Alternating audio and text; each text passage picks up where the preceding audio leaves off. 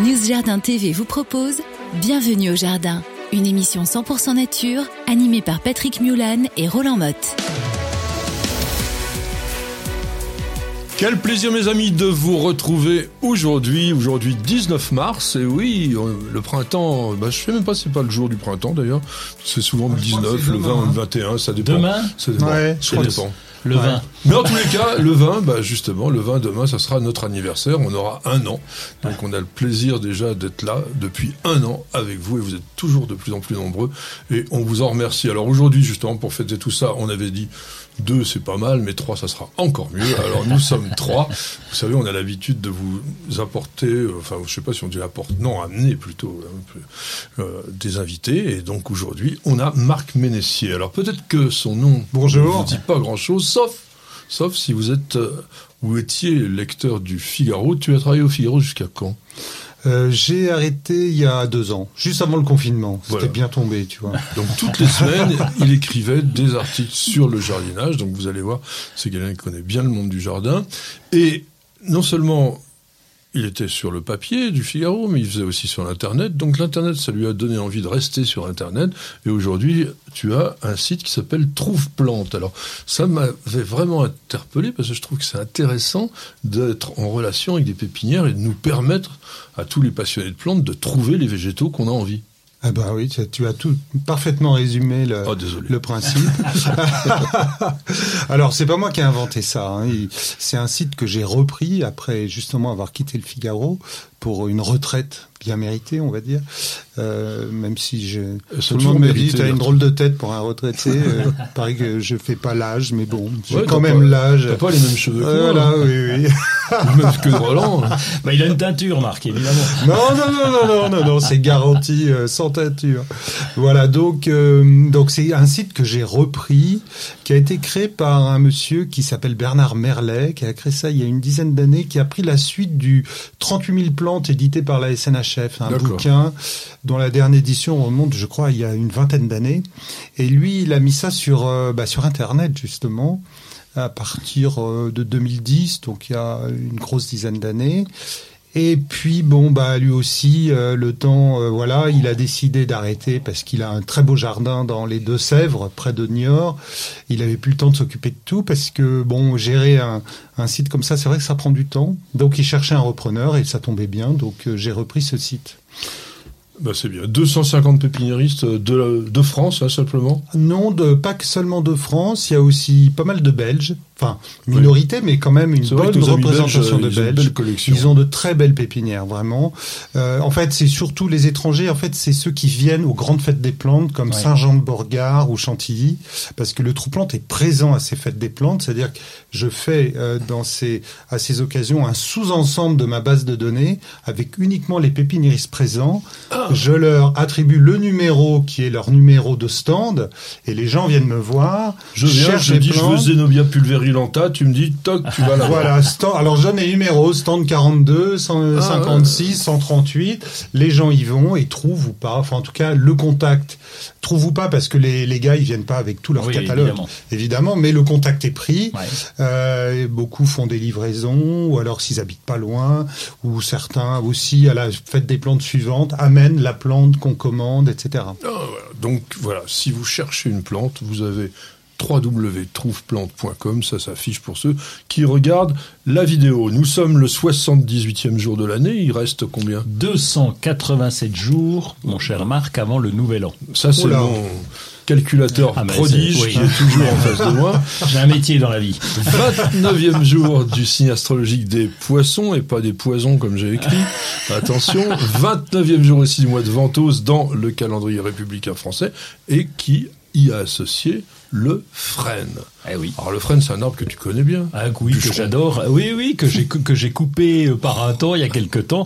Euh, J'aurais mieux fait de le couper aujourd'hui parce que comme il est un petit peu malade, ce frêne, c'est un bel arbre, hein, on peut le rappeler d'ailleurs. hein. Beau petit bourgeon tout noir euh, quand euh, juste avant que ça ça sorte, que les feuilles sortent, il est très joli. C'est un bois qu'on utilise régulièrement, hein, euh, bien bien utilisé. Euh, il a un tout petit problème, il a un tout petit défaut en ce moment, c'est qu'il a une bestiole. Enfin, c'est pas Non, une non, bestiole. c'est un Oui, champignon. oui, c'est pas- champignon, je crois. hein. Un champignon, Ouais. oui. Alors attention, je- ça s'appelle la ta-ta-ta, la chalarose. Alors moi j'ai tendance, à- tendance à dire la calarose parce que c'est Calara fraxinea, donc le nom euh, scientifique de la bête, qui n'est pas une bête mais un champignon. Mais c'est vraiment un peu dramatique. Alors je voulais Oui. vous interroger, mes amis qui êtes des botanistes émérites, puisque nous avons une, cet arbre de la famille des oléacées. Alors qu'est-ce qu'il y a comme plante dans la famille des oléacées qui vous intéresse ou qui vous interpelle Ah ben, Ah, le- on va dire qu'il y a l'olivier Ah déjà. bah, l'olivier, oui, oui, bien oui, sûr, oui. Tu vois, on, on comprend, on, on évolue. La semaine dernière, on disait telle plante donne l'aster, astéracée, etc. Là, on est sur les oléas, donc oléa, oléacée. Mais il n'y a pas que ça. Eh, il y a le forsythia, c'est Oui. le moment, hein. Ouais, ouais. Il y a le forsythia. Une autre qui va fleurir bientôt, très, très, très, très euh, connue. Alors oui, Ah, c'est pas la pâquerette, c'est sûr. non, il y a le, On peut faire les, euh, je- le- faire les comme. le lilas. Ah le Ah oui, lilas, c'est vrai. mais oui, Le c'est le aussi, moment de planter euh, les bon. patates. Le Troène, non Je dis une Comment bêtise. Le Troène fait, oui, oui, l'illustrum, ça fait partie des oléacées. Oui. Tout à fait. Euh, non, non, mais voilà, on y arrive, vous voyez. Alors, donc, c'est quand même la cinquième essence forestière du Ouais. territoire. Ah, ouais, oui, pour l'instant. 82 millions de mètres cubes Hum. sur pied évalués, c'est quand même beaucoup. Et le nom Fraxinus, donc qui a évidemment été donné par Linné, euh, vient de lance. Le, parce que les lances des Ah oui. soldats Ah oui. était fabriqué en bois de frêne et dans la fameuse Iliade d'Homère, on dit que le javelot d'Achille était en frêne aussi, donc euh, je pense que ça devait être euh, quelque chose de fort. Et Ovide, donc dans les Métamorphoses, le nomme l'arbre au javelot. Donc c'était vraiment Ouais. certainement l'arbre dont on faisait les lances à cette époque-là. Alors nous sommes, nous sommes, nous sommes, je disais, le 19 mars, et qu'est-ce qu'il y a comme anniversaire? Le 19 mars 1968, c'est la naissance à Harrisburg, en Pennsylvanie, aux, U- aux USA, de Stephen. Euh, c'est, je sais pas ce que ça Si. veut dire. euh, Oh, je sais pas, c'est Claude, deuxième c'est- prénom. C'est voilà, Stephen C. Silette. Silette. Silette, un botaniste que tout le monde connaît, bien Alors sûr, là, mon cher je ne Marc. connais plus. euh, Ouais. Bah, vous avez tort de pas le connaître, ce garçon-là, bah, qui est pas si vieux que ça, puisqu'il est né en 68. Hein, c'est pas 1868, Ah oui. mais 1968. Ça nous change. Ça nous change. Et c'est certainement le spécialiste mondial des séquoias.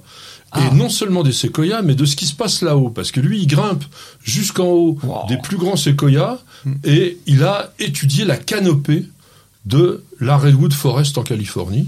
Et il est aujourd'hui donc un des naturalistes qui connaît le mieux ces immenses géants. euh, Enfin, c'est un petit peu un pléonasme, un immense géant. Mais, euh, Oui, mais qui ils sont vraiment immenses quand même. hein. Oui, pratiquement Il y en a 100 mètres de haut. ouais. euh, donc voilà. Et il a découvert ce qu'on appelle aujourd'hui le Grove of Titans, donc le, on va dire le, le lieu des titans. Euh, il avait, il n'y a pas longtemps, hein, c'était en 98, et dedans il y a des grands grands séquoias. Alors on n'est pas sur séquoia dindron, on est sur séquoia Oui. sans pervirens, mais le Lost, Mona- Lost Monarch, ils ont des noms incroyables, 98 mètres de haut, et le Del Norte Titan, 94 mètres de haut. Donc des arbres qui étaient inconnus jusqu'à 1998. Donc on peut lui faire un petit chapeau à Steven. Euh, Non, Stephen, pas Steven. Stephen, c'est Silette. Je crois que les Américains doivent dire Stephen Si et Silette parce qu'il y a deux T et C'est Monsieur deux Sicilette. L. Alors un petit dicton pour. euh, Oui, oui, oui. Alors La- donc la on est, c'est quoi? C'est la Sainte Joséphine. ouais.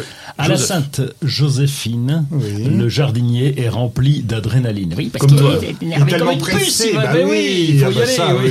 On a tous connu ça. hein, oui. Alors, je On donner- ça tous les ans. Je vais, de- je vais vous donner un vrai dicton, mais que vous allez peut-être pas comprendre parce que c'est euh, un peu en vieux français. À la Saint-Joseph revient la ronde.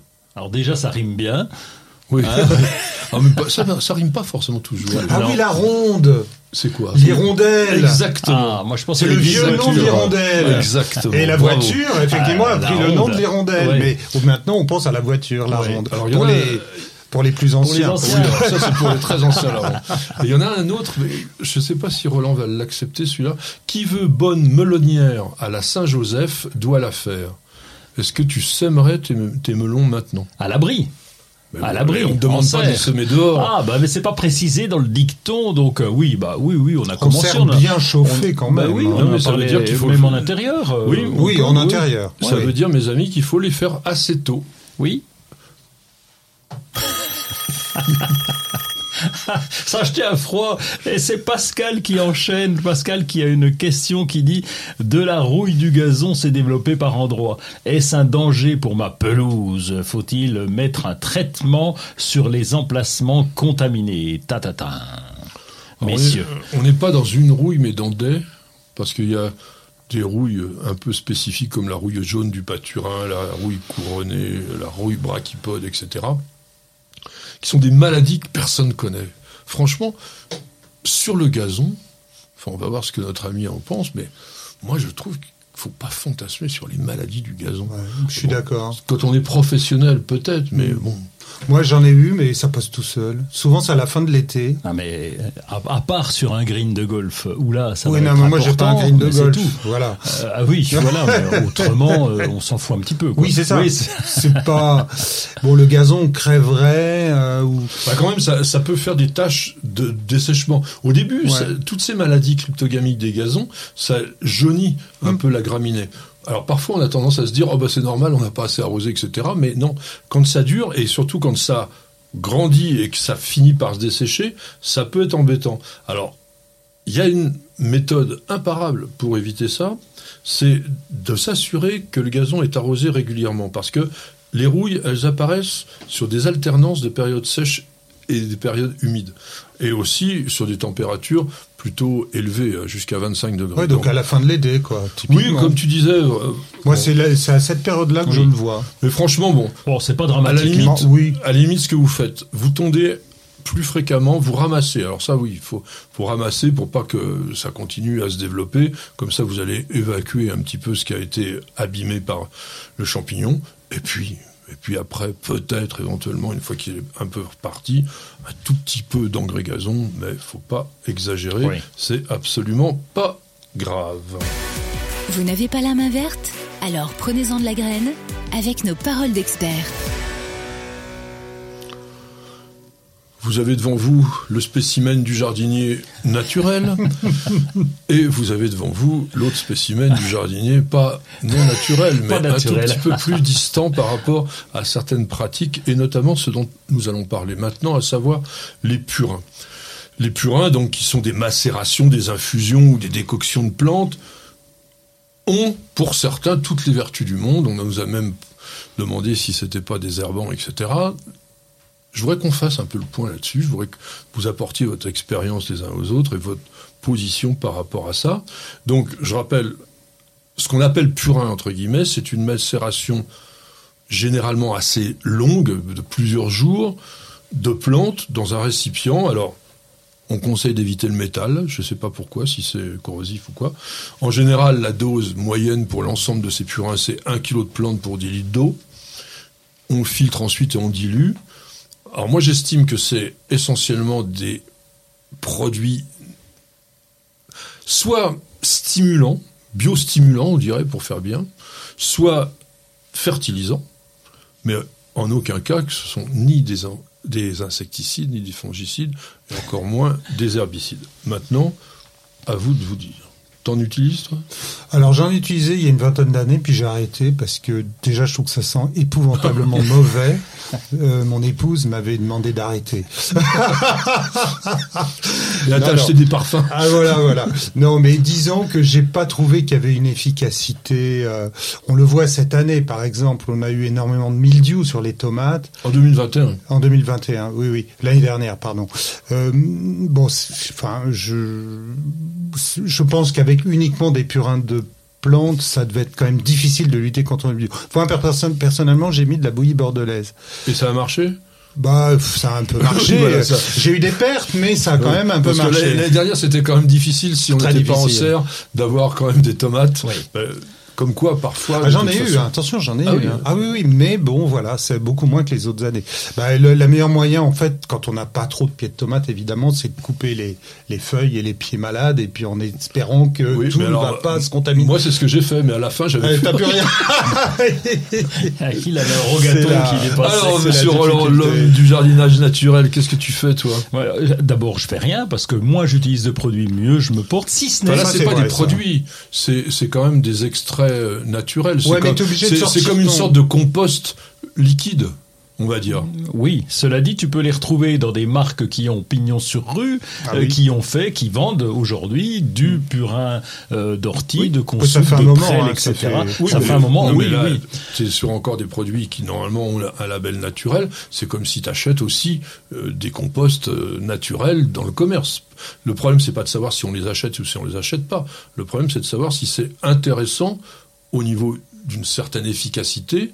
Est-ce que tu euh, en as Alors, j'utilise uniquement le purin de consoude. Alors, tout simplement parce qu'on a beaucoup de consoude. parce que- Bah voilà, faut en avoir sous la main. c'est Ah ouais, c'est facile. Hein. Moi, j'avais beaucoup d'orties à une époque, alors c'est vrai que. Oui, on peut, mais nous on préfère les manger, mais enfin ça c'est encore Ah, un c'est autre très bon aussi, Très mais bon, oui, euh, mais il va, craquer, il va craquer, attention, on a encore une émission à tenir. Alors, le purin de consoude est assez facile à faire, parce que justement on a une quantité, et puis je dirais que c'est pratiquement plus riche que le purin d'ortie. Alors, il y a deux choses dans ce qu'a dit Patrick en préambule, c'est d'abord les purins, d'autre part la communication qui est faite autour. Et là, je suis assez d'accord avec Patrick, on a le purin, à nous de le gérer, à nous d'utiliser en fonction de nos besoins, comme le purin de prêle, si on veut essayer de limiter les maladies. Par contre, il y a quelquefois des communications qui sont faites en nous annonçant que le purin d'ortie est un engrais, va tuer les pucerons, va être insecticide, etc. Et va même être désherbant. Donc, j'en mettrai pas s'il est désherbant. hein. Donc, ça, ça peut me paraître dangereux. Et puis, deuxième point, c'est souvent les dosages. Évidemment, là, bah, là, les dosages, on n'a pas, on est, on est dans l'à peu près, quoi. Mais Oui, bon, non, voilà. Il Euh, semblerait que ce soit aussi préconisé sur 1 kg pour 10 litres d'eau. Voilà. Alors après, faut le, faut le diluer, hein, parce que Oui. c'est assez dense quand même le, le purin de consoude, c'est assez euh, Très ça peut riche être en choc. phosphore et en potassium, Voilà, hein, oui, je crois. potasse, azote. Euh, D'où l'intérêt, comme tu disais, d'engrais en fait. hein. C'est un, ouais, voilà, stimulant. Oui. stimulant. oui, Alors, dans le cas de Marc, euh, c'est aussi un, un insectifuge ou, ou un insecte famille je, puisque ça pue tellement que tout le monde se sauve. Ah si bah j'ai oui, bon, ça remplace pas la citronnelle, mais bon. Non, je voulais juste ajouter une chose. J'avais fait un article dans le Figaro il y a quelques années là-dessus, sur la base d'une étude qu'avait faite la SNHF, une étude Société nationale d'horticulture de France, qui avait fait une, une étude bibliographique sur euh, ces purins d'ortie. Alors c'était très intéressant, euh, ces purins de plantes, pardon. Ce qui est très intéressant, c'est que souvent les gens disent euh, c'est euh, la tradition, c'est une pratique très ancienne. En fait, non. Ça remonte à il y a une vingtaine d'années, fin, fin Oh, des années que ça. 90. Non, plus que ça.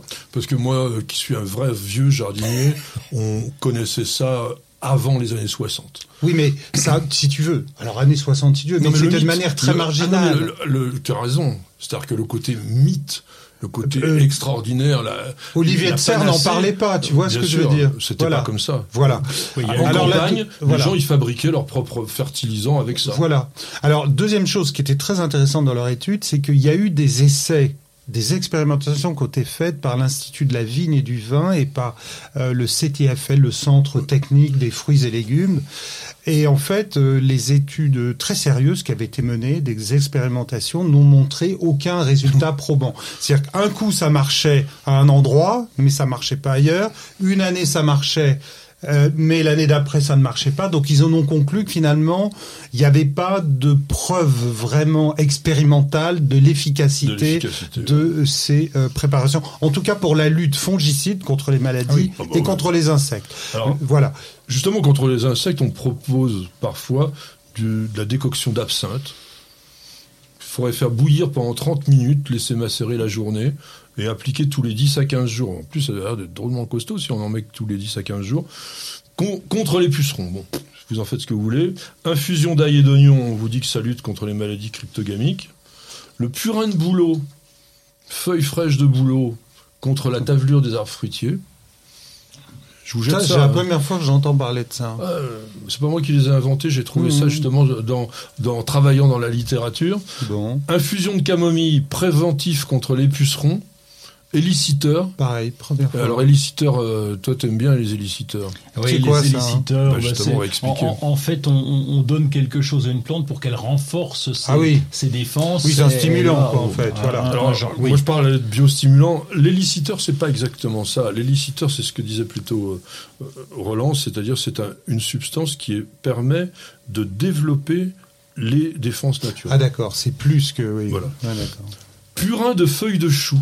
Alors là, complètement comme engrais, euh, parce qu'il contient pas mal d'azote et d'oligo-éléments. On, on voit beaucoup dans la littérature Il y a du soufre aussi. purin de fougère. Oui. Alors là, on n'est qu'à 850 grammes de feuilles dans 10 litres d'eau, contre pucerons, escargots et limaces. Alors ça, Oui, là, je Alors, demande à euh, voir il aussi. fait- hein. oui. il Tiens, pour toi, ça va te servir le purin de genêt, prévention contre la pyrite du chou. Oui, faut que je trouve du genêt. Parce que j'ai Ah les oui, déjà. hein. Les pas- pyrites, c'est bon, je suis Ouais, blindé. mais c'est pour ça, Oui. c'est que. Ouais, je mais t'as le BT qui marche bien contre les, chenilles- les chenilles à la limite. Alors, y pur- beaucoup. purin de lavande, produit. ça. Non, mais le BT, c'est naturel, Oui, je veux oui. dire. Enfin, je- Alors moi, j'essaye d'en mettre le moins possible. Tu sais pourquoi? Parce que je déteste sortir le pulvérisateur. Ça me gonfle, c'est comme l'arrosage. Je déteste arroser. C'est ouais, non, mais c'est Alors, vrai. C'est exactement ça. Quoi qu'on mette dans le ça, purin de lavande, ça pourrait fonctionner, ça, parce que la, la lavande, elle a des huiles essentielles qui pourraient être efficaces contre les pucerons et les fourmis. Mais le purin d'ortie. Il faut pas sous-estimer tous ces purins, mon cher Patrick. Je Euh, sous-estime pas, un peu Tu- tout tu- ce que je te dis. Tu m'as fait peur. Après, non, moi, ce que j'attends de toi, euh, j'interviens c'est que tu les utilises tous, ceux que j'ai cités, et que tu puisses revenir à l'émission en disant, Eh, j'ai fait tout, j'ai fait tout ça. Et comme on est très en retard, je terminerai avec le purin de, parce que j'en ai encore déjà. toute une série. Ah oui, non, mais là, tu de aller. sureau, le purin de sureau On contre enchaîne. les- la pyrite du chou, la teigne du poireau. Vous vous rendez compte, le purin de le le- les pucerons, la pyrite du chou, la teigne du poireau, les altises, tiens, les altises pour toi. Vous vous rendez compte un petit peu. Donc voilà, les purins, c'est un petit peu, bon, euh, la bouteille à l'encre, si je dirais. Vous essayez, puis vous nous en parlez. Bienvenue au jardin. Patrick Mulan, Roland Motte. Alors, dans les nouveautés, je vais prendre la parole parce que notre ami Roland n'a rien trouvé euh, de mieux que rien. Et euh, je voulais vous parler du parade européen des soucis. Des soucis. Calendula officinalis, Ah bon hein, Ah pas bah les oui. soucis que tu as au quotidien. Ouais. Et il y a eu euh, des essais qui ont été faits l'été dernier au jardin de la Royal Society à Hyde Hall, donc euh, aux États-Unis, et Fleuro-Select. Et ils ont regardé, cultivé plein de soucis et essayé de mettre en avant les meilleures variétés. Donc il y a des variétés qui sont issues de semences seulement. Donc Can- Candyman Orange de chez Thomson et Morgan, Snow Princess, Pacific Flame de chez Bertrand, France. Ah.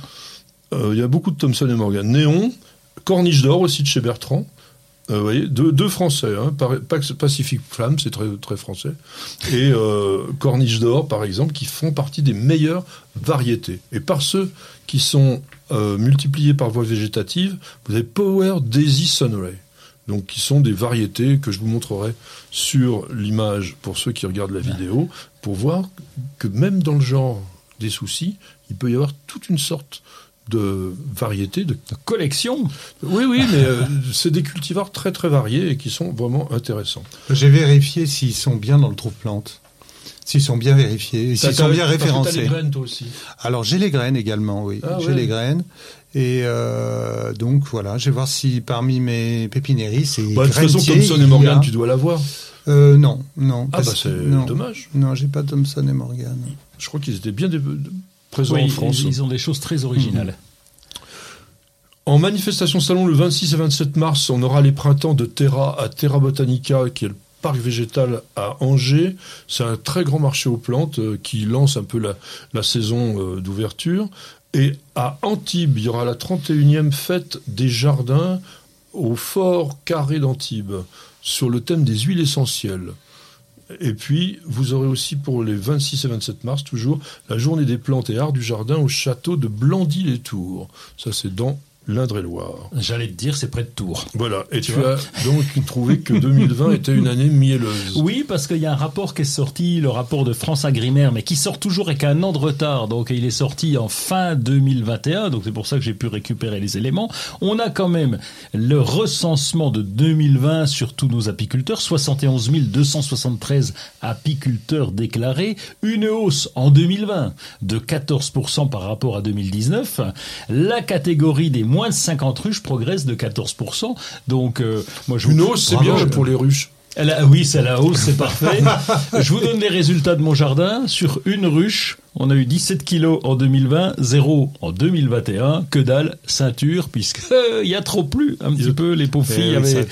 ne pouvaient pas avancer. Donc voilà, on a quand même cette, euh, ce- c'est intéressant d'avoir les résultats mielleux français. Et moi, je voulais vous présenter un magazine qui a été créé par deux, deux copines d'enfance, euh, qui s'appellent Julie Lossa, qui vit à Pau, et puis Laetitia Roux, qui vit sur l'île de Ré. Et elles font un, un magazine un trimestriel qui s'appelle Vert, le magazine des néo-jardiniers. Donc, si vous êtes débutant, c'est très branché, c'est très jeune, hein, c'est, joli, euh, c'est très sympa, moi, je trouve. Ça change complètement de ce que je connaissais euh, habituellement dans la presse jardin. C'est pas vendu dans les kiosques, hein, il faut s'abonner euh, après euh, Vert. Donc, euh, j'aurais peut-être l'occasion d'inviter une de ces deux filles. Euh, je trouve que j'aime bien la démarche parce qu'a priori, elles n'étaient pas jardinières. Tout d'un coup, elles nous font des magazines. faut être gonflé quand même aujourd'hui pour faire du papier en plus. hein. donc, euh, ça quand même. Ouais, ça a de la gueule. Le seul problème, c'est que ça vaut quand même 17 euros le magazine. Donc, vous pouvez les garder comme collector parce que je pense que. Voilà. Oui, alors tu, tu parles de magazine, c'est presque des livres là, carrément. Un petit peu, c'est Hein, vrai, mais- parce que le papier est épais, même il y a une, car- Ouais. une couverture assez cartonnée. Mais je dis que c'est un magazine, pourquoi? Parce que c'est pas un sujet, Ouais. c'est qu'il y a plein de sujets comme on a dans un magazine. Alors je crois qu'on appelle ça aujourd'hui des, des, des MOOC ou des trucs comme ça, entre magazine et book. C'est ça. Euh, Mhm. le nom, euh, voilà, C'est des pour les gens Tu branchés. as tout à fait raison. C'est le magazine des jardiniers branchés, et comme nous sommes très branchés, nous allons écouter une petite page de publicité. Pour un beau jardin d'ornement, choisissez la gamme d'engrais Solapiol, utilisable en agriculture biologique. Composé de matières premières 100% d'origine naturelle, il libère progressivement et durablement tous les éléments nutritifs dont vos plantes ont besoin. Pour l'application, rien de plus simple. Épandez l'engrais au sol, griffez légèrement pour l'incorporer, puis arrosez. Deux à trois apports dans la saison suffiront. Solabiol, votre partenaire pour un jardin magnifique au naturel.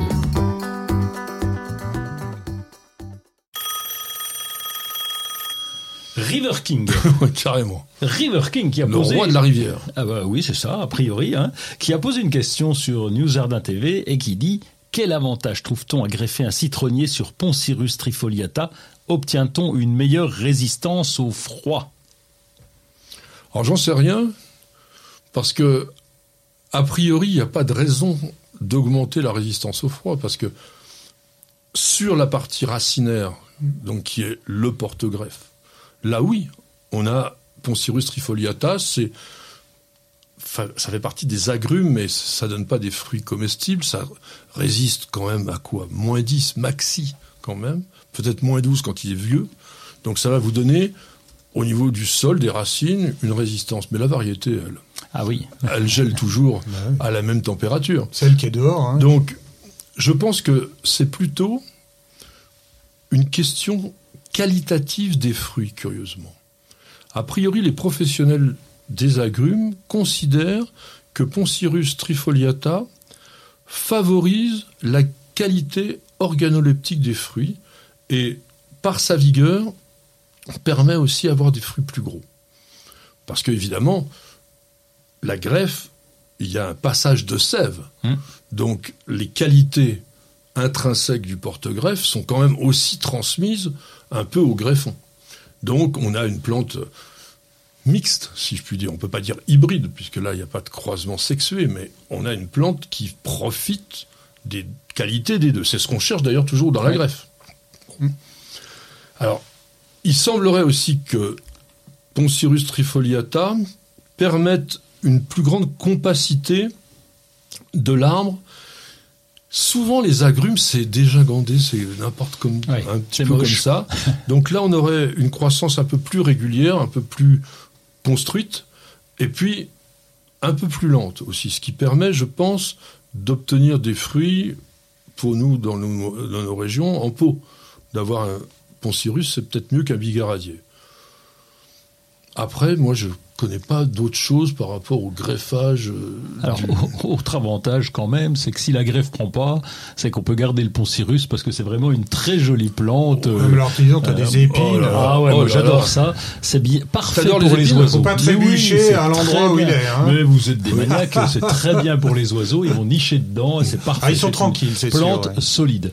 Oui, voilà, c'est un critère, mais c'est pas quand même le, oui, le critère du siècle. Quoi. Ça fait des fleurs, un petit peu, des fruits qui ressemblent à des oranges, enfin, euh, ce que vous voulez, mais qui en sont pas.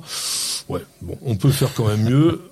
Alors, attention, Poncirus trifoliata, le calcaire, c'est quand même pas tellement son truc. Vous cherchez la petite bête? Toutes les réponses dans le dossier de Bienvenue au Jardin. Mes amis, nous allons parler d'un des arbres ou des arbustes, parce qu'il y en a certains qui sont des arbustes, qui sont certainement parmi les plus spectaculaires que l'on peut avoir dans le jardin. Peut-être parfois aussi les plus éphémères. Je veux parler des magnolias. Magnolia, tu as ça dans ton jardin? Non, malheureusement, parce que j'ai pas un sol qui convient au magnolia. Ouais. Magnolia est acidophile, donc il faut plutôt puis, quand même le planter ouais. de sol plutôt Puis un peu à l'ombre aussi. Moi, je suis en plein soleil. Allons, pas forcément. c'est- Quand on a, mettons, tous les grandiflora, tout ça, ça. Oui, ça les grandiflora, mais je te peux penser plutôt les, les cousas, enfin les, les, Ah oui. les asiatiques à feuilles caduques. Voilà. Ah bah, je suis Ouais. surpris que vous me disiez que ça pousse en sol acide, puisque chez nous c'est quand même plutôt calcaire. J'ai les preuves et j'ai les noms. Et donc on a euh, un Magnolia stellata en l'occurrence, euh, Ah juste oui. dans le coin, qui, qui, qui va très bien. Qui pas jaune du tout. blanc. euh, et Ouais, mais- donc, euh, qui- non mais avec le- la quantité de compost que tu mets en permanence dans ton jardin, Ouais, de toute façon, le- tu n'es plus dans un sol calcaire d'origine. Ça va être de ma Non, mais- faute. Ouais, Ouais, non, mais mais ces racines, elles se barrent, elles vont en dessous, elles vont sur les côtés, elles Oui. restent pas au niveau du compost. Et donc ça tient le coup. Donc euh, après tout. euh, Bon, voilà, c'était juste pour m'en- Alors, cette information pour alors, vous contredire. T'as raison. Comme faut que tu veux. j'essaye. En tous les cas, ça n'aime pas les sols compacts. Donc, par exemple, justement, les sols argilo-calcaires qu'on a beaucoup dans l'île de France sont pas totalement adéquates pour cultiver du magnolia. confirme. ouais. Bon. 246 espèces dans le genre, quand même. Donc, une partie, comme tu le disais, un cinquième des espèces originaires d'Amérique du Nord, l'autre de l'Asie du Sud-Est.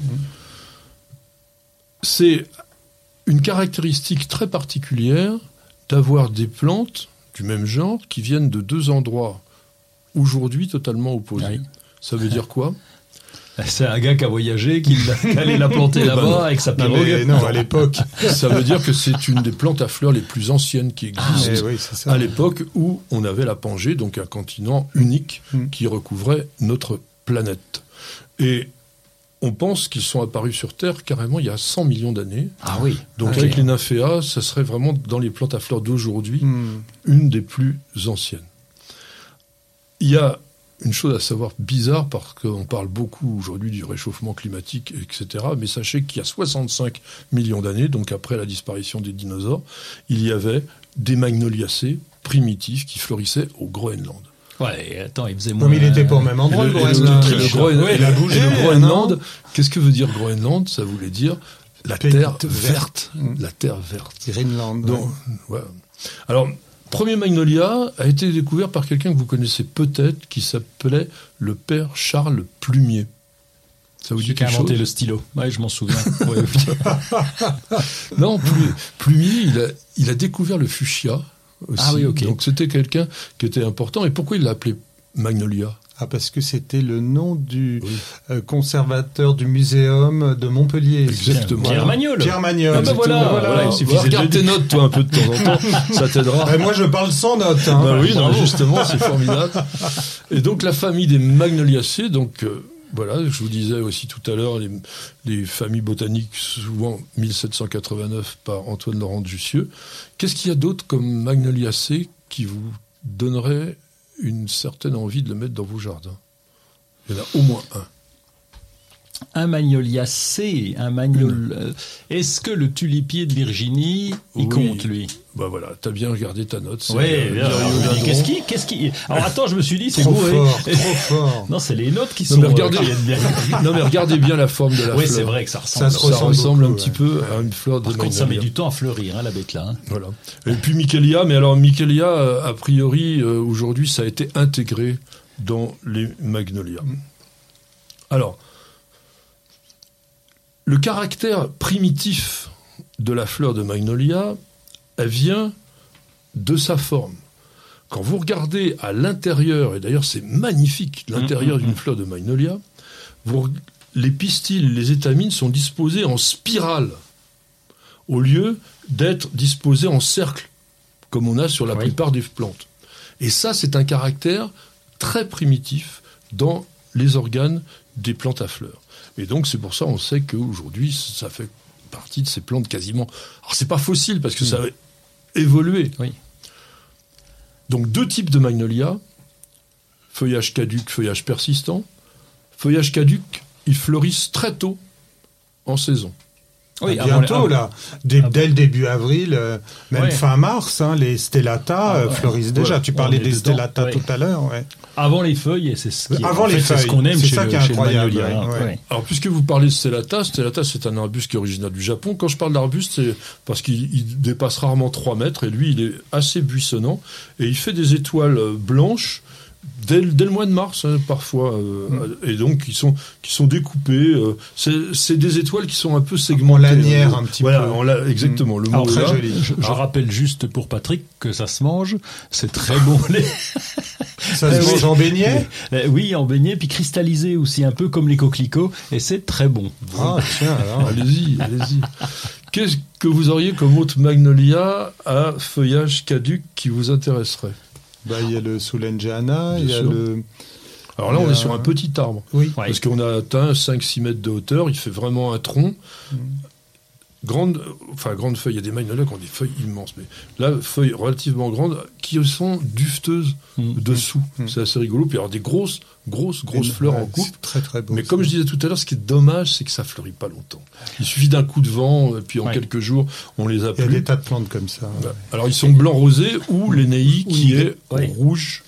J'allais dire Soulangiana nigra aussi, qui, est quand même très très foncé.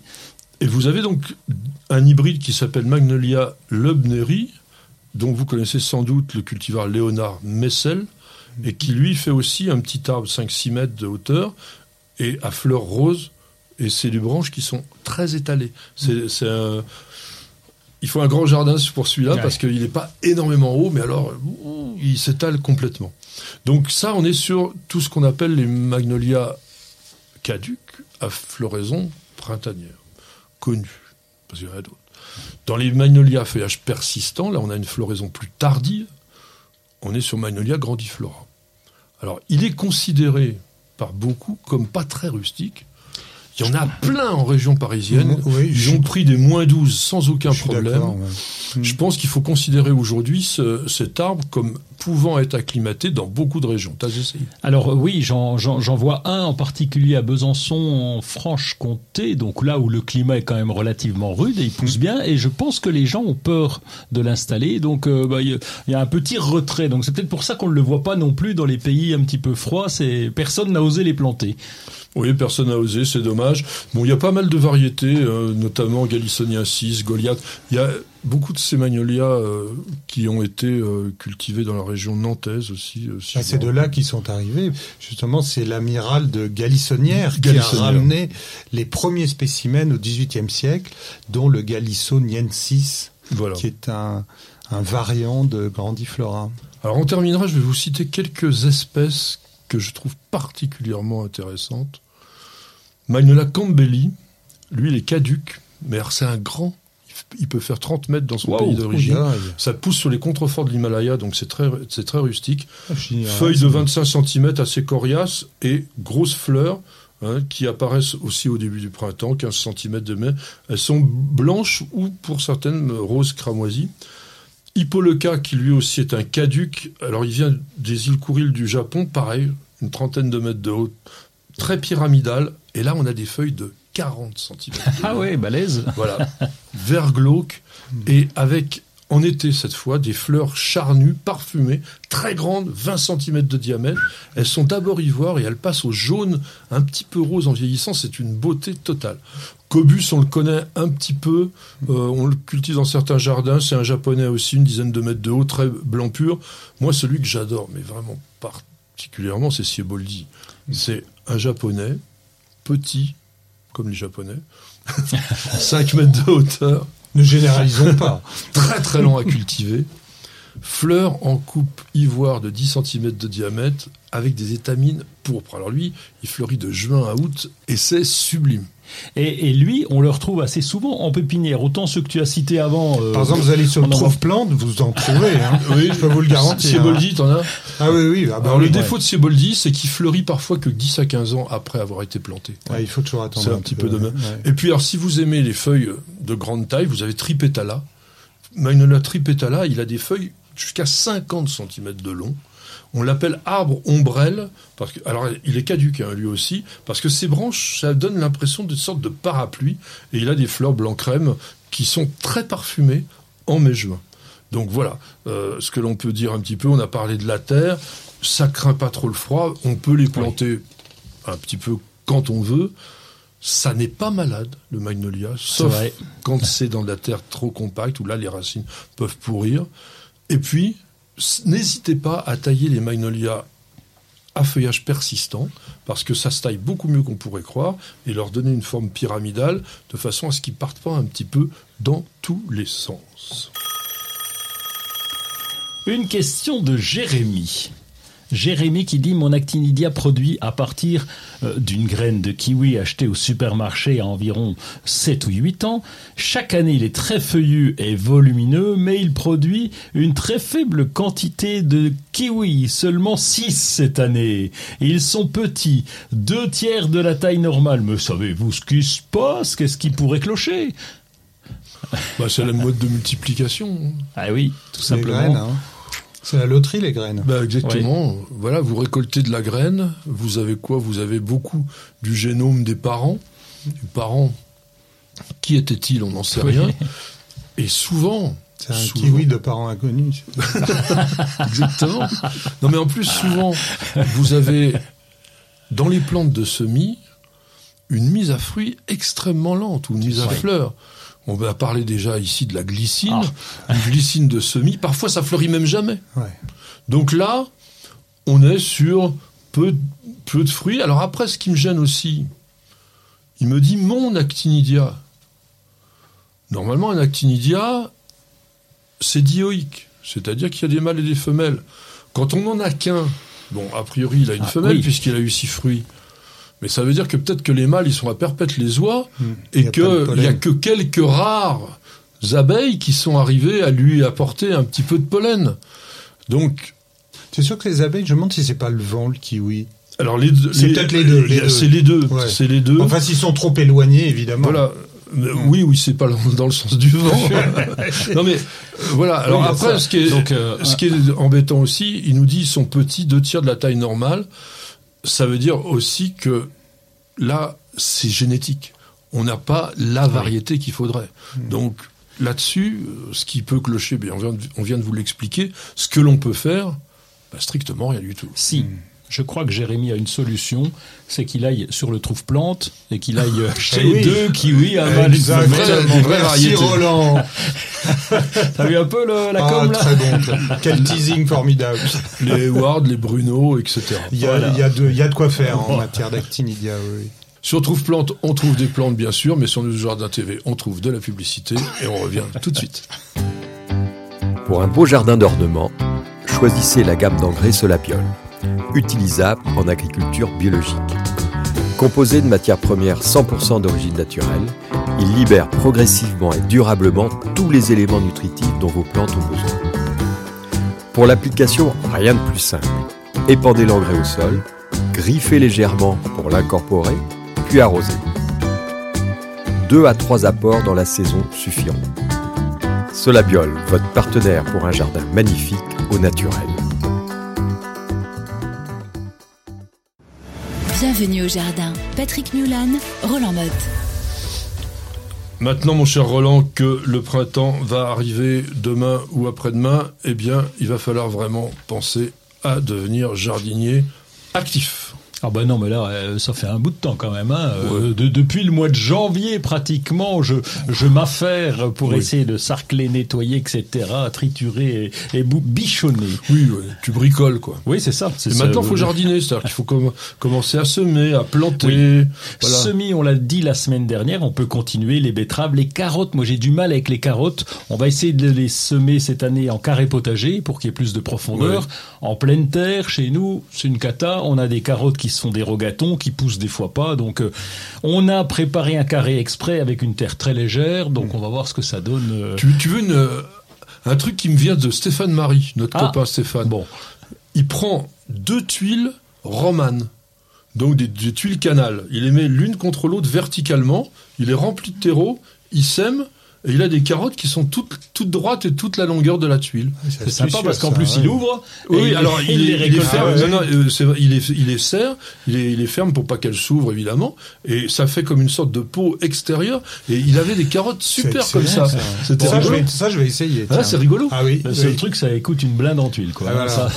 bah, ça dépend. Euh, si t'as des tuiles, tu peux récupérer. Ça dépend dans quelle région tu habites. Voilà hein, aussi. Ah bah les tuiles non mais je pense, tu sais, facile. C'est vrai que c'est dans mais dans le sud on va le remplacer par un truc qui est moins écolo, mais par exemple, des grosses canalisations en PVC que tu tranches en deux. Ça doit pouvoir marcher. Ça, ça coûte moins cher et ça fera le même effet. Ça sera moins joli dans le jardin. Moins esthétique quand même. Voilà. Alors, qu'est-ce que tu nous fais d'autre? Tu plantes des aromatiques Aromatiques chaque année. Parce tu les sèmes? Non, je plante. Non, non, bah oui, je plante, c'est plus simple. Alors, on a chaque année environ 10% de pertes à peu près. Ah bon euh, ouais, ouais, parce que bah, tu as de l'humidité. Ah oui, bah, tu parles de euh, la, de la saison précédente. Oui, sur la saison oh. précédente, 10% de pertes en aromatique. Moi, je garde jamais un thym, jamais un romarin. Ah bon? Tous les ans, à cause de la pluie, etc., il pleut beaucoup en Ile-de-France, ils sont détruits. Écoute, on a des romarins donc ils font un mètre de haut là après l'hiver, hein, donc ils sont très. Ouais, mais toi t'es un vrai jardinier. Oui, ça peut jouer, ça peut. Jouer. Je reconnais que ça peut jouer. Et donc aromatique, on va, on va, on n'a plus d'oseille rouge, donc on va remettre de l'oseille rouge. C'est bon ça? euh, Ouais, c'est pas mauvais, mais t'aimes rien, donc je peux pas te dire que c'est bon puisque c'est très subjectif. Non, non, mais c'est quand pas les légumes. Oh là, non, non, mais non, mais la soupe à l'oseille j'aime bien, ah mais avec de la vraie? Ah ben non, mais la rouge, alors elle est ah, décorative d'une part, et puis elle a un bon petit goût. Oui, ah oui, oui. très bien dans le poisson au courbouillon, tu sais, tu mets ça dans le ventre du poisson, c'est très ah bien. Ouais. Et puis, un ben, bon brochet, là, l'oseille. J'enchaîne vite parce qu'il va craquer. Ma petite jardinière, elle est pas là. et on, là, j'ai recommencé à sarcler. Donc là, ça y est, c'est parti. Mauvaise herbe, machin et tout. Donc ça y est, je resarcle euh, tout ce qui n'est pas paillé. Papayer n'était pas le nom d'une personne, mais euh, euh, oui, il faut sarcler pas mal, puisqu'on a quand même beaucoup d'espace là-bas. Euh, bon, il y a les carrés potagers, mais il y a aussi de la pleine terre, et là, le sarclage est devenu obligatoire. Là. Ça, c'est un petit boulot euh, régulier dès, que c'est tout petit. Oui. Donc, tu nous fais aussi un peu de paillage, du coup, puisque tu voulais éviter de sarcler. Oui, c'est ça. Et donc, euh, je cherche depuis des années la bonne formule qui me coûte pas non plus trop cher. Et là, j'ai un, un pote, mais bon, ça va faire un peu loin, mais un pote qui est à Besançon, qui a des copeaux, qui est menuisier et qui a des copeaux de bois. Et donc là, j'en ai testé un petit peu et c'est très bien parce que j'en ai testé dans, dans, un petit massif de chair et ça pousse pratiquement pas quelques renoncules des boutons d'or là qui ont poussé. Mais à cause des tanins euh, Alors je ne sais pas, peut-être les tanins, mais c'est du feuillu. Hein. Donc, euh, mais non, mais le chêne a, des tanins énormes. Il y a du tanin dans les feuillus aussi. Pas sûr hein. que c'est du chêne quand même, hein, parce mm. que ça, ça, me semble être un bois tendre. J'ai pas fait gaffe. Mm. En attendant, je vais tester parce que économiquement, c'est pas très cher. Il faut trouver une bonne euh, menuiserie ou une bonne scierie. Et donc, euh, on, a des copeaux qui sont grands, donc de 5 cm par par 3 cm. Ça va se rajouter régulièrement, et ça me paraît être une solution pas mal. Je vais tester. Oui, ça me paraît être aussi la possibilité de se faire une sorte de extraordinaire quand même parce que on a de très jolis champignons qui poussent dedans. Ouais, voilà, euh, je suis pas un fanat de ça moi quand je vois pousser tout ça. Je pense qu'il faut s'assurer que le bois n'est pas traité préalablement, non? Oui, il est pas bah, traité. Non, non, voilà. non, mais c'est pas mon genre. Hein. Je sais. Non, non, mais des fois, oui, oui. Ouais. Il faut bien s'assurer de la de oui. de l'origine de ces copeaux, voilà. Voilà. Donc donc là, ça va être. Mais le paillage quand même, sans ce moment, parce que bah, ça limite la corvée de sarclage aussi. Donc euh, dès qu'on limite les corvées, nous sommes contents. Donc on va se mettre à fertiliser un peu les plantes d'intérieur. Oui. Je dirais, faut arroser les plantes de terre de bruyère si le ciel ne le fait pas pour vous. Si jamais on a une huitaine, dizaine de jours de période sèche, ça peut arriver hein, en ce moment, même si on parle de giboulée de Mars, etc. Là, les plantes de terre de bruyère sont sensibles au manque d'eau. Idem, donc on a dit sur toutes les plantes en pot, les plantes d'intérieur, les bonsaïs, etc. On reprend l'arrosage, on fait une moyenne d'une fois par semaine, ça suffit vraiment. Si vous avez commencé les pommes de terre, c'était un petit peu limite euh, la semaine dernière, mais juste, dans hein, oh, non mais dans les régions du sud. Ah oui. Du sud. Ah bah sur la façade atlantique. Non mais la, la France n'est pas simplement au-dessus de la Loire, hein, il y a aussi ah le dessous. Bon? Et euh, donc dès, dès que la terre, alors c'est vrai que nous, en région parisienne, on dit on plante les pommes de terre quand fleurit le lilas. Oui. Donc le lilas n'est pas encore en fleur.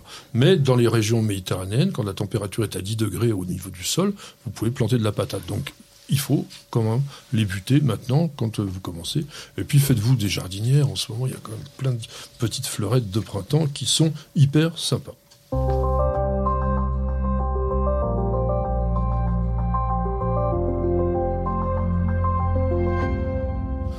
Mes chers amis, Roland va nous emmener directement au Brésil, du moins sur Instagram. Oui, sur Instagram encore, un site, mais alors lui, il est, enfin c'est pas un site, c'est un compte qui est super intéressant, 345 000 abonnés, donc, euh, et, et je comprends pourquoi, il y a 3600 parutions, et là sur Succulenta lendas, Succulentas lendas, c'est au Brésil comme tu l'as dit. Eh bien là, on a des petits réels. Vous savez, les réels, c'est des petites vidéos de 15 secondes qui nous expliquent comment faire des boutures, comment gérer ces En 15 succulentes. secondes En 15 Alors ça, secondes. faut être très, très oui, bon. c'est- Eh ben alors, par contre, il y a du travail de, de- toi qui t'y connais un peu en montage, il y a un gros travail de montage. On voit la vidéo finie qui est très intéressante. Ça nous donne tout de suite les idées pour faire. Et puis il y a tout un tas de succulentes qui sont proposées dans ce dans ce site. Alors ils nous vendent un guide aussi sur les succulentes. Je suis allé sur le site. Bon, je me suis barré parce qu'il fallait vendre, acheter machin au Brésil, donc euh, laisse tomber.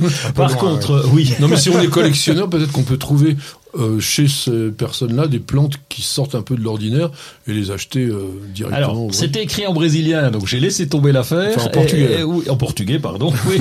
on peut dire en brésilien, non On peut pas. pas. Bon, allez, ça fait rien. Et en tout cas, succulentas lindas, euh, je, je vous conseille les parutions parce que c'est vraiment très très joli. Et je vous dis, ces vidéos sont très bien. Eh ben moi, je vais un livre qui est aussi très très bien. Celui-là, je l'ai entamé. Vous voyez, il est ju- juste là mon marque-page à la moitié. J'avais beaucoup aimé déjà un précédent livre de Francis Martin. C'est un spécialiste mondial des forêts. Et là, il vous parle de ce qui se passe dans la vie d'un arbre au cours de sa longue vie. Il vous parle de toutes les agressions qu'il va recevoir, alors que ce soit par des champignons, des insectes, des oiseaux, le vent, le temps, etc. Et comment, comment l'arbre, lui, est capable de réagir, comment il va faire pour se sortir en fait de tous ces mauvais pas. C'est remarquablement bien écrit, il y a strictement que de la lecture, mais c'est bien fait et ça vous emmène sur des choses que l'on ne connaît pas forcément parce que c'est regardé avec ouais, beaucoup de talent. Donc il, il sait compter les choses, il sait partager sa passion des arbres. Et je vous avais déjà parlé de Sous la forêt où il parlait de tout ce qui se passe Ah oui. dans les racines avec les champignons, les mycorhizes, le truc. Il vous parle de choses qui, au départ, sont presque incompréhensibles quand on en parle comme ça. Et ça vous éveille, ça vous sort oui, du monde habituel et avec un regard qui est vraiment très très intéressant. Alors, c'est un livre qui est un peu alarmiste par rapport au réchauffement climatique.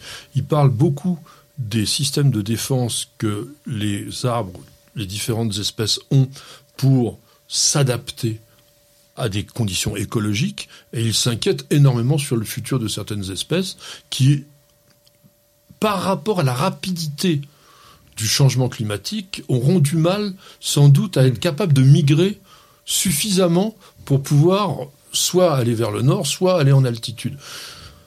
On verra. Moi, j'ai beaucoup de confiance par rapport aux possibilités de la nature. Euh, Bon, après, on sera plus là certainement pour le regarder. Mais c'est vraiment un livre qui est intéressant. Donc, c'est dans la collection Humaine Science Nature. Ça s'appelle Les arbres aussi font la guerre et ça coûte 17 euros.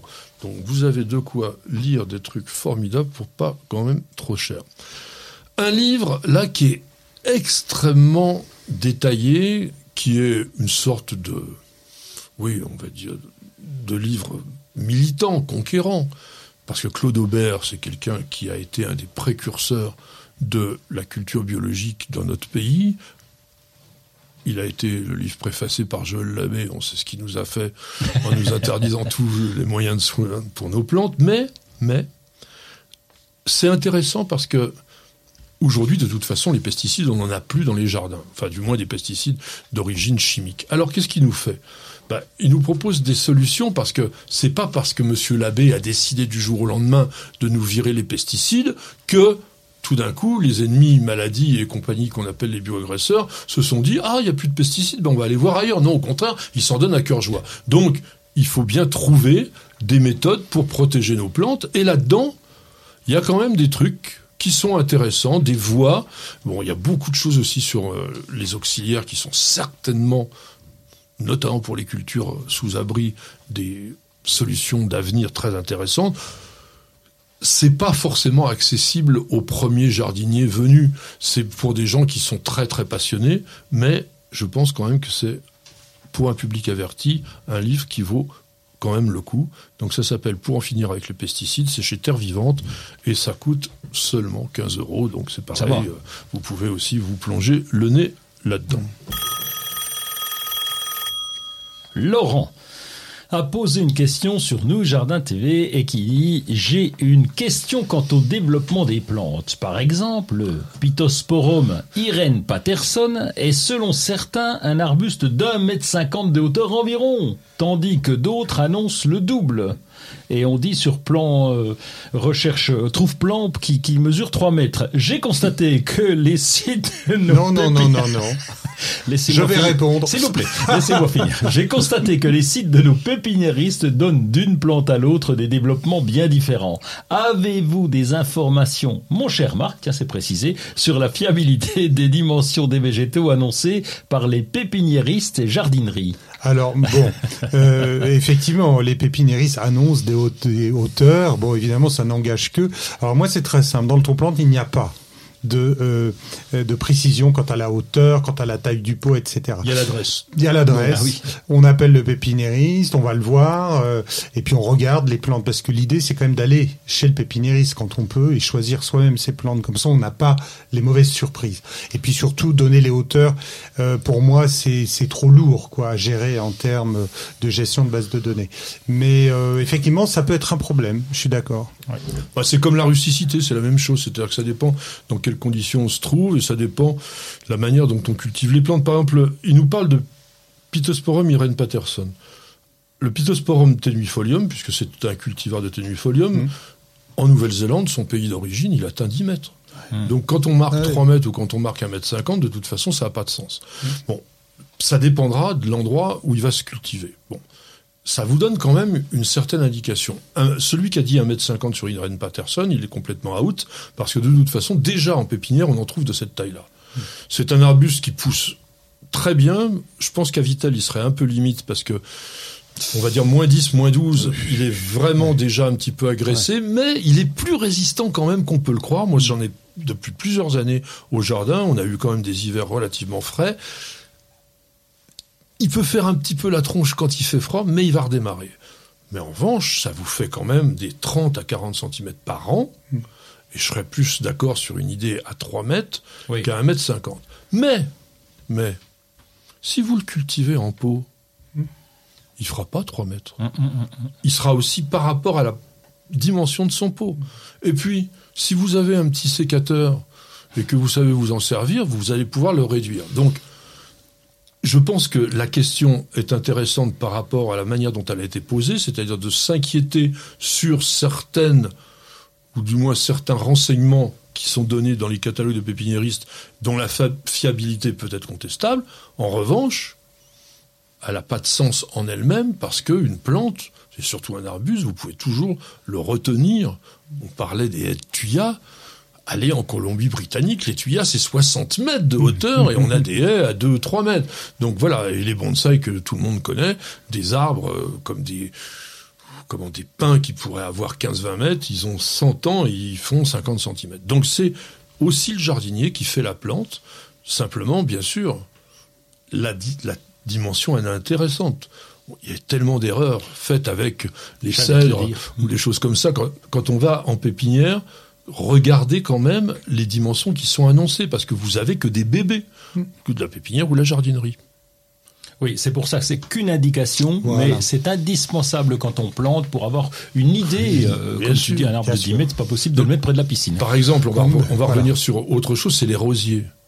Sachez une chose, c'est que systématiquement, systématiquement, les rosieristes vous donnent des dimensions inférieures à la réalité. On vous dit rosier fait 40-50 cm, je suis désolé, si vous le taillez pas à ras euh, complètement chaque année, il va vous faire un mètre rapidement.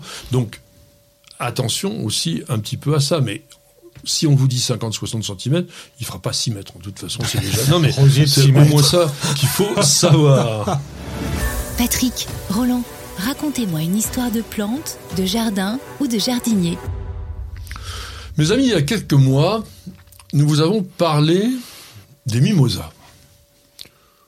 Et on vous a dit évidemment que ce n'était pas, que c'était pour les botanistes des acacias et qu'il existait quand même dans la botanique une plante du genre mimosa.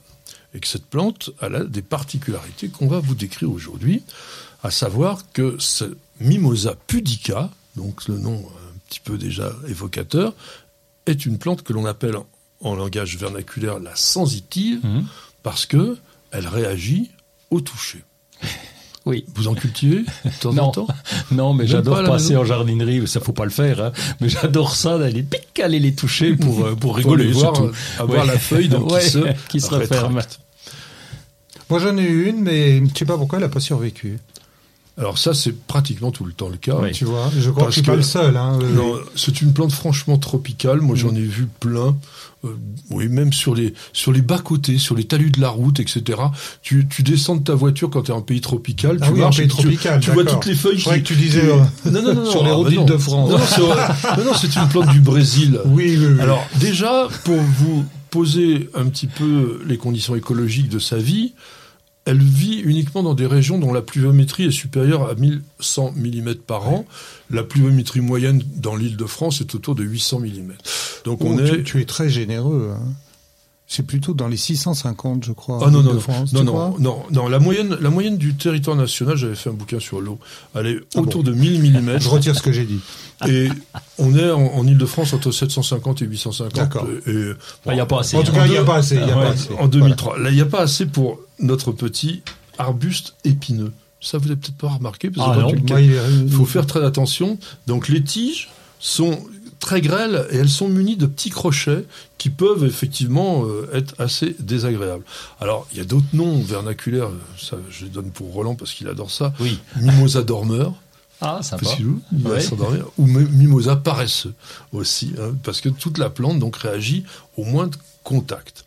Alors, on va essayer d'expliquer pour comment effectivement on a ce type de phénomène. Donc déjà, il y a une chose qui est particulière, c'est qu'à la base de chaque petite feuille, enfin ce qu'on appelle le rachis, en fait, c'est la partie qui est sur la feuille composée. Parce que vous avez pu remarquer, ce mimosa pudica, il a des feuilles comme le mimosa acacia, très très très fine et très découpée. À la base de ça, on a donc un petit renflement. Et c'est lui qui sert d'articulation. Le pouvoir pour les feuilles de se refermer sur elles-mêmes, c'est un moyen de se protéger. C'est-à-dire que lorsque un herbivore arrive, la feuille se rétracte et du coup c'est moins appétant ah pour, l'herbivore. Parce qu'on dirait un truc un peu chétif, un peu sec, donc il n'a pas forcément tellement envie. Ça lui permet aussi de se protéger contre les intempéries, parce que quand il y a une pluie ou un grand vent, c'est pareil, il va se refermer de, la même façon, et il est moins exposé, dans ces cas-là, aussi bien d'ailleurs à la pluie qu'au même aux rayons du soleil. Alors comment ça se fonctionne? Eh bien ça fonctionne par une stimulation électrique. La plante est capable de générer un courant électrique. C'est ce qu'on appelle, alors les noms, une séismonastie. Ah bah oui. Hein, ou oh tigmonastie. bien bah sûr. ça me, dit, ça me disait quelque chose. Alors les nasties. Si, si, si, si, vous savez ça peut-être, c'est que les nasties, parce qu'il y a, il y a plein de nasties, ce sont les mouvements végétaux. Donc il y a des mouvements végétaux qui sont liés à l'air, au soleil, euh, voilà. Donc là, on est sur des séismonasties, c'est-à-dire sur des stimulus, des contacts. Et à partir du moment où on, non, on rentre le contact, on a une onde électrique qui se produit au niveau de ce pulvinus dont je vous ai parlé et qui va faire varier la turgescence dans, la, dans les cellules de, la plante. Donc, elles vont se retracter et pouf, et ça fait ça. Donc, elle se replie simplement parce que le volume cellulaire, du fait qu'on a des membranes qui sont, au moment du déclenchement électrique, la membrane n'est plus étanche. Elle devient perméable. Donc, la cellule évacue une hmm. partie de son contenu et la plante revient. Ah mais ça marche chaque fois parce que tu la touches euh, deux minutes après. Ça fatigue au bout d'un moment. Non, ça fatigue énormément la plante. Ah ça lui demande beaucoup d'énergie. Et en fait, quand on lui fait euh, ça de façon volontaire, après. on arrive à la tuer très rapidement. D'ailleurs, c'est ah, rigolo d'avoir un Mimosa pudica, mais si vous amusez en permanence à faire ça, il va pas te tirer Comme fait Roland, voilà. Voilà, comme fait Roland. non, mais il avait dit, euh, il avait dit qu'il fallait pas le faire. C'est pas, chez moi. C'est pas chez moi. Ah, d'accord, d'accord. Par exemple, on a, aussi une deuxième nasty, donc un deuxième mouvement naturel, celui-là qui existe sur Mimosa pudica, à savoir une nyctinastie. Nyctinastie, oh c'est quoi C'est qu'elle Ça, c'est facile. Elle se replie pendant la nuit. Mais oui, Nycti. Bah bien entendu. Moi, j'aurais dit Nocti. Voilà. Ah non, Nyctalope, c'est bien. Oh, non, là, attention, Nick. Non, c'est pas une insulte. Alors, les, les scientifiques qui sont, qui sont des gens tout à fait. Bah oui, Bah oui. Les, scientifiques qui sont des gens assez parfois bizarres parce qu'on se dit pourquoi ils font ça? Ils sont parce qu'ils veulent aller hein. non c'est pas une question de facétieux c'est d'aller jusqu'au bout de la connaissance bah oui. ils ont essayé de mesurer quelle était la rapidité du mouvement et ce que ça pouvait faire comme parcours eh bien, en fait, la plante, en une seconde, elle fait un centimètre. Elle est quand même capable de faire ce mouvement-là, donc c'est quand même important. Et les mouvements, les traumatismes qu'on lui fait subir, qui peuvent, ben, on va dire, parfois faire un petit peu une, une lésion, ça fait comme une sorte d'influx nerveux. C'est un courant qui va euh, en permanence exciter les plantes avec donc ces cellules dont j'ai parlé, qu'on appelle des cellules motrices, puisqu'elles vont accumuler l'eau et puis s'en débarrasser assez rapidement. Alors, il y a une chose que vous avez pu remarquer peut-être, je crois, c'est que ça ne fonctionne que d'un côté. La plante, elle va toujours se refermer de la même façon. Elle ah Elle se refermera mmh. pas dans l'autre sens. Parce que, encore une fois, les cellules, elles sont disposées de telle façon qu'on ne peut avoir qu'un seul mouvement. Mais ce que les scientifiques ont encore appris, et qui est absolument spectaculaire, c'est que le mimosa pudica est doué de mémoire. Si on continue à frapper comme tu le fais la pauvre plante, elle va arrêter. Elle va arrêter parce que elle se rend compte, entre guillemets, qu'elle elle l'a fait pour rien, que c'était pas dangereux. Et ils ont à Florence, dans l'université de Florence, ils ont étudié ça, et ils ont réussi à se rendre compte que la plante était capable de mémoriser ça pendant 40 jours. Non mais attends, elle a un cerveau elle est, euh, elle a quoi? Elle a Ou alors c'est qu'elle a plus d'eau à force. Tu dis qu'elle évacue son eau. Si elle a plus d'eau, elle non, peut plus. Non, mais si on l'a fait, si on l'a fait crever, mais je pense que dans ces cas-là, ils l'ont pas fait. Ils ont calculé comment la plante réagissait. Mais on sait très bien que les plantes ont des mémoires, hmm. puisque on, a par exemple des végétaux qui vont pousser dans une certaine direction et pas dans une autre, parce qu'ils savent très bien que c'est par là qu'il faut aller. Alors comment ils le savent? On est ah simplement en train d'effleurer euh, la compréhension de ce truc-là, puisque de toute façon, notre mécanisme de fonctionnement intellectuel est très différent de celui des ah végétaux. La sensitive est une plante médicinale. Ah bon? Sous les tropiques, on l'utilise en infusion calmante pour les personnes qui dorment mal ou qui sont trop nerveuses, on prend un petit peu de, sensitive. C'est une plante qui est assez intéressante aussi par ses fleurs. Vous avez pu remarquer comment elles sont? Tout, tout violet, c'est ça, oui. elles, sont, rose violacées, ça fait un petit pompon, comme un, mimosa, d'ailleurs tout, tout dufteux comme ça, et ça, c'est assez joli. En revanche, la plante, quand elle commence à se développer, ça part un peu dans tous les sens. Hein. Une, mm. sensitive, c'est pas, euh, c'est pas un taupière. Hein. Alors, en symbolique, évidemment, on est dans la pudeur. Et je vais vous raconter encore une histoire mythologique parce qu'on raconte qu'une nymphe qui était très belle, très sage, et qui était aimée d'un berger qui s'appelait Iphis. Et quatre jours avant son mariage, Iphis ne pouvait pas résister à sa passion, et il a poursuivi donc cette nymphe dans les bois. pervers, hein. Au moment où elle est, elle est succombée, la jeune beauté appela à son secours le de Hymen, ça va vous dire quelque chose, qui la changea en sensitive, qui se dérobe à la caresse pour qu'elle ait- échappe à ce berger. Et Hymen, ça vous dit aussi quelque chose, puisque c'est le nom de la virginité de nos jeunes filles. Il y a aussi une autre euh, mythologie en, Inde où on dit que la sensitive serait née de la serre qu'aurait perdu un faucon alors qu'il tenterait de voler. Alors, Ouais, c'est assez euh, tordu une là. hein. divinité Ouais. que- qui avait créé la boisson de l'immortalité. Ah oui, d'accord. Euh, Oui, là c'est. euh, Je croyais que ça ah, poussait qu'au Brésil, moi, les sensitives. Ben maintenant, non, il y en a dans le monde entier. Non, elle mais, est mais à l'époque aussi, à l'époque de l'Antiquité grecque. Non, la mythologie indienne, elle peut être Ah oui. relativement ah bah, récente. attends, j'en ai vu dans une jardinerie à Paris. Tu vois que ça pousse partout. Oui, Non, mais pas ah la bah oui, mythologie indienne. Ah non. Alors, on disait aussi que glisser dans le turban ou suspendu au-dessus du lit, la sensitive permettait de se protéger contre les sorts et la magie. Ah. Alors, maintenant, à vous de jouer. Comment on cultive ça? Alors mal, après apparemment, puisque Marc n'en a jamais eu.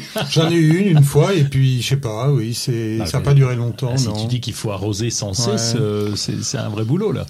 faut, faut que ça soit pas mal humide. Alors, moitié terreau, moitié terreau, terre de bruyère. Terre au semi quoi. Ah non, terreau de semis, ça rien Ouais, c'est pas la ça. peine, ouais. non, c'est pas ça, mais tu sais, j'ai acheté du terreau de semis dans des grandes marques de jardinerie d'aujourd'hui. Mais c'était catastrophique. C'était trop lourd. Il y avait encore des mottes. C'était bon à rien, quoi. Non? Ouais. Un bon terreau, normalement, vous devriez le faire vous-même avec des bonnes feuilles. Là, on fait son petit terreau de feuilles. On va mélanger beaucoup de sable pour avoir quelque chose de léger. La vraie terre de bruyère, qui elle contient pas mal d'im- d'impuretés, elle va apporter le drainage qui est indispensable pour ça. Donc, ce qui est en revanche très très marrant, c'est de les semer. On trouve de la graine dans le commerce. Alors ça se sème très bien en terrine, à la maison, et ça va vous faire des bébés sensitifs qui sont déjà réactifs quand ils sont tout petits. C'est Et marrant, ça. À 18, 18 degrés, c'est limite, mais 22-24 degrés, vraiment, ça se développe très très bien. Ça germe en une quinzaine de jours généralement. Mais c'est de la famille du haricot, en plus. Ah, c'est une légumineuse, c'est une fabacée. Ouais, hein, bien oui. sûr, bien sûr. Attention au cochenille là-dessus. Hmm. Et puis on va terminer par un petit poème simplement pour Ah. vous dire sur la sensitive poétique. Une plante au prodige à l'éclat de ses charmes, unie de la pudeur, les tilimes alarmes. Si d'un doigt indiscret vous osez la toucher, tout s'agite, la feuille est prompte à se cacher. Et la branche mobile aux mêmes lois fidèles s'incline vers la tige et se range auprès d'elle. C'est beau, C'est monsieur Richard Louis Castel, qui est du XVIIIe siècle. Bravo, Monsieur Castel. Bah oui, hein. Résume tout. Eh ben, ça résume tout et ça aura résumé notre émission. Merci de l'avoir suivi avec nous. J'espère que vous avez apprécié. Marc, merci beaucoup Merci d'être beaucoup. venu euh, ici. J'espère que tu as passé un petit moment sympa. Très agréable. Et puis. euh, On rappelle Trouve Plante. ben hein, voilà. donc. Surtout, c'est c'est une- chose à se rappeler, c'est ça. Deux mots. Trouve parce qu'en plante. plus, on l'a- non, non, non, mais on l'a pas dit. C'est complètement du bénévolat. Vous y allez, vous. Ah oui, c'est gratos, c'est totalement gratuit. gratuit. Oui. Donc, euh, on a fait de la publicité Ah oui. gratuite pour quelque chose de gratuit. Donc, on en est très, très fiers. Voilà. L'éthique- Roland. L'éthique est sauve. Roland, avec son grand sourire, il était là, toujours bien en forme. Notre ami Stéphane, là derrière, il nous a fait un son prodigieux, je suis sûr. Et puis Miguel, imperturbable au milieu de toutes ces caméras, là, il est tout content. Et nos jardinières n'étaient pas là, donc on les salue quand même. De même que notre petite perle, on vous dit à la semaine prochaine et Bienvenue au jardin. Au revoir.